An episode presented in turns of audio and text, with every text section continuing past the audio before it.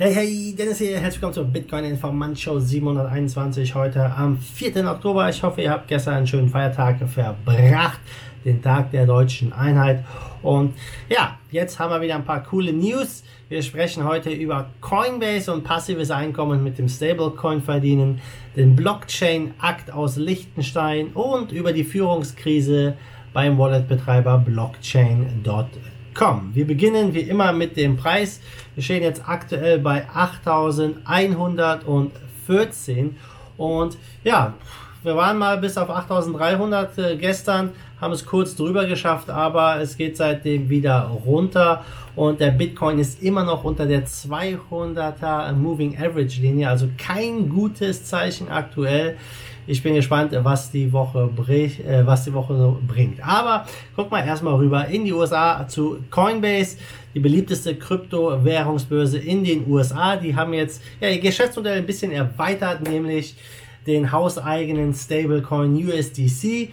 Dort gibt es jetzt Zinsen und haltet euch fest, es sind 1,25% pro Jahr. ja, also ähm, kann man es vergleichen so mit einem klassischen Tagesgeldkonto einer Bank. Ich kenne mich da nicht aus, aber 1,25 Prozent ist äh, ja in der Kryptowelt nicht wirklich viel. Ähm, äh, allein die Inflationsrate, die offizielle, wo liegt sie bei 2% oder so, ja. Das heißt, du verlierst trotzdem Geld. Äh, also nichtsdestotrotz, ich glaube, Coinbase will hier ein paar andere Leute aus der Kryptowelt anziehen. Jetzt nicht direkt aus der Kryptowelt, sondern aus vom klassischen Bankengeschäft. Und äh, ja, deshalb auch dieses vergleichbare Modell. Ja, festen Zinssatz auf das gehaltene Kapital. Und hier muss man es jetzt einfach auf dem Coinbase Wallet halten. Aber auch denkt immer dran bei Coinbase, bei Coinbase habt ihr nicht den Private Key. Coinbase ist wie eine Bank, ja, die hat die Kontrolle über das Geld und deshalb haben die jetzt auch diese 1,25% angeboten. Und äh, das Interessante ist halt, sie dürfen mit dem Geld nicht arbeiten. Das steht so explizit auch äh, drin bei denen, dass sie das Geld nicht anfassen dürfen, damit arbeiten dürfen, um halt die Zinsen zu erwirtschaften. Das heißt, die Frage ist, woher kommen die 1,25%? Das ist jetzt nicht mega viel, was die auszahlen, aber immerhin vielleicht für ein paar klassische Kunden dennoch interessant. Ähm, ich vermute mal, die Gebühren kommen einfach ähm, diese Zinsen kommen durch die Gebühren, durch den Handel auf der Börse und natürlich äh, aus dem Interesse heraus, diesen Stablecoin, den USDC, weiter zu fördern. Denn Coinbase ist Mitbegründer von Center und Center ist die Firma, die den USDC erstellt und verwaltet. Also die haben ja definitiv ein gewisses Eigeninteresse, diesen Coin zu fördern. Und wenn man den mal mit Tether vergleicht, also ist weit, weit abgeschlagen. Tether hat äh, eine Marktkapitalisierung von über 4 Milliarden und hier der USDC Stablecoin 450 Millionen, also ein Zehntel dessen, was Tether hat. Und ähm, ja, also die vermute einfach, sie wollen ihren eigenen Coin stärken und die einen kleinen Anreiz bieten, wobei, naja, 1,25% ist jetzt nicht so der mega Anreiz, wie ich finde. Aber auf jeden Fall äh, sehen Sie hier ähm, äh, einfach folgendes, äh, die nämlich, dass die ja den Leuten einfach ein gutes Kundenergebnis bieten wollen. Und die wollen nicht, dass die Leute das Geld immer von Coinbase auf ihr Bankkonto wegen Zinsen und, und so weiter hin und her transferieren, so die Aussage von Coinbase. Aber sie wollen einfach eine erhöhte wirtschaftliche Aktivität an der eigenen Börse und dementsprechend natürlich mehr verdienen und mehr Gebühren auch verdienen. Und ja, die, dieses, diese Förderung vom Stablecoin, na klar, das kann natürlich auch weiter wachsen. Wer weiß, wie groß dieser Stablecoin werden kann. Aber im Vergleich zu Tether immer noch ein relativ kleines Licht. Und mal gucken, was Coinbase hier noch weiter so bietet. Von der USA kommen wir Richtung Europa, nämlich nach Liechtenstein. Es gibt einen Durchbruch dort, nämlich der Blockchain Act wurde verabschiedet und das neue Blockchain-Gesetz soll einen idealen Rahmen für die Blockchain-Industrie bieten und Liechtenstein einfach zum Vorreiter in der Blockchain-Regulierung befördern. Und äh, Liechtenstein ist eh relativ, ähm, ich sag mal, easy oder kryptofreundlich und die wollen jetzt einfach mit dem Blockchain-Akt eine umfassende Rechtsgrundlage verabschieden, vor allem im Bereich der Tokenökonomie, also Tokenisierung. Und das ist, glaube ich, ein Punkt, der riesen, riesen, riesengroß werden kann in den nächsten Jahren. Mitgewirkt hat unter anderem der CEO von Bitcoin Swiss, Das ist Mauro Castellini und er sagt, der positive Entscheid ohne Gegenstimme der Liechtensteiner Regierung zeigt, welche Wichtigkeit diesem Blockchain-Akt zugesprochen wird. Das schafft nicht nur mehr Rechtssicherheit für alle Marktteilnehmer, sondern läutet eine neue Ära der Tokenökonomie ein. Liechtenstein beweist hier seine Vorreiterrolle und ist hiermit der ideale Standort für Fintech- und Blockchain-Unternehmen im Herzen von Europa. Und ja, sehr, sehr spannend. Ich glaube, dass dieses Modell, dieses Token-Container-Modell, das Kernkonzept auch in vielen anderen Staaten übernommen werden kann. Und ähm, das äh, bietet im Endeffekt äh, Rechte aller Art an, äh, zu tokenisieren. Egal ob Aktien, Immobilien, Lizenzrechte.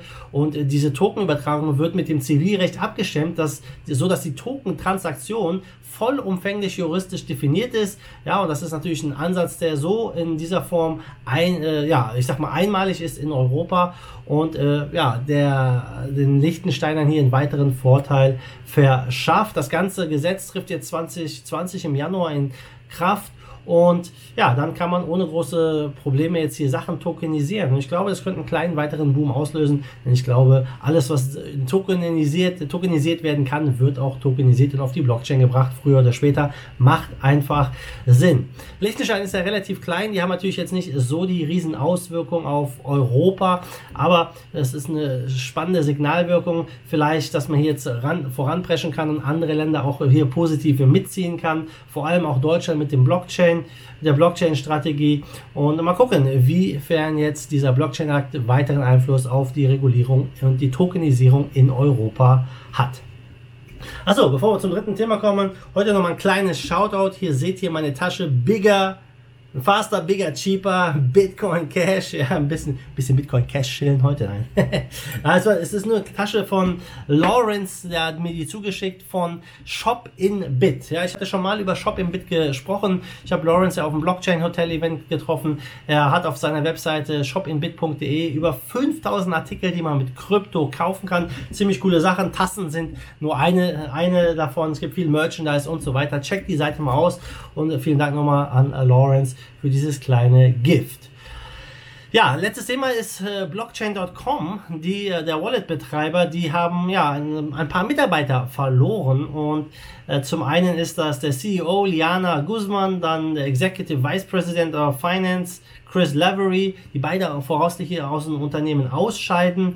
Ja, und das sind äh, nur ein paar von den Mitarbeiterabgängen. Und ja, in den letzten zwölf Monaten haben wohl einige Führungskräfte das Unternehmen verlassen. Der Leiter des Sales Teams für institutionelle Kunden, der Strategiechef, der, der Global Head of Institutional Markets, der General Manager für das Wallet Hauptprodukt, der globale Sicherheitschef und der Global Head of Policy. Also ein kleiner, ja, ein kleiner ein kleiner Verlust, würde ich mal sagen, für das Unternehmen. Und äh, die Frage ist natürlich, was genau ist da los? Ähm, es sind natürlich oft auch Leute, die nicht aus der Kryptoszene kommen und es wird so ein bisschen spekuliert, dass sie nicht so wirklich in diese Kryptokultur passen. Andere sagen, ja, man sieht einfach einen Mangel an Wachstumschancen und das ist sehr, sehr schwierig, hier ein wirklich ein profitables Unternehmen aufzubauen, wobei Blockchain.com, ehemals Blockchain.info, ja über 40 Millionen Nutzer hat. Dieses Wallet eigentlich ein sehr gutes Wallet ist und mal gucken, was letztendlich da wahr ist und wie es sich hier weiterentwickelt. Aber Tatsache ist natürlich hier, dass es schwierig ist, mit so einem kostenlosen Wallet dann auch Geld zu verdienen. Aber das wollen sie ändern mit ihren eigenen Produkten, ein Hardware-Projekt, dann diese, diesen eigenes, äh, eigene Trading Exchange, die sie haben, The Pit oder wie er sich nennt. Ja, und ähm, ja, am 1. Oktober wurde auch bekannt, dass der BlackRock und Goldman Sachs Veteran Howard Sirloff der äh, als Chef-Syndikus zu Blockchain.com gewechselt ist. Ja, also jemand von BlackRock, einem der mächtigsten, wenn nicht sogar das mächtigste Finanzunternehmen der Welt, ja, wechselt jetzt einer zu Blockchain.com. Ob das jetzt so positiv ist, ja, das bleibt abzuwarten. Guck mal zum Schluss auf den Markt. Wir stehen bei 217 Milliarden Marktkapitalisierung, Trading-Volumen 49 Milliarden, Bitcoin 67,5 Prozent. Bitcoin leuchtet rot. Ja, sonst gibt es in den Top 10 auch mehr oder weniger leichte Verluste. Litecoin ist ganz leicht im Plus und Tether, aber sonst alles leicht im Minus mit 1-2%. Top-Gewinner zu gestern ist Centrality mit 59% Kurs plus, Factor 10% Kurs plus, Top-Verlierer ist Quant 7% Metaverse. Ja, also durchwachsener Freitag würde ich mal sagen und ich hoffe, wir werden ein spannendes Wochenende erleben und mal wieder ein bisschen mehr Bewegung. Also Leute, damit bin ich raus. Gibt es noch etwas zu sagen? Ich glaube nicht, außer ein wunderschönes Wochenende an euch. Genießt es und helft mal an diesem Wochenende wieder einer Person dabei, ein Wallet einzurichten. Schickt mal ein paar Coins rüber und ja, lasst uns gemeinsam hier mehr Menschen für die Branche begeistern. In diesem Sinne, wie immer, macht gut, schwenkt die Hut. Der zweite Force of Evil im Bitcoin and Cryptocurrency we trust. Bam! Say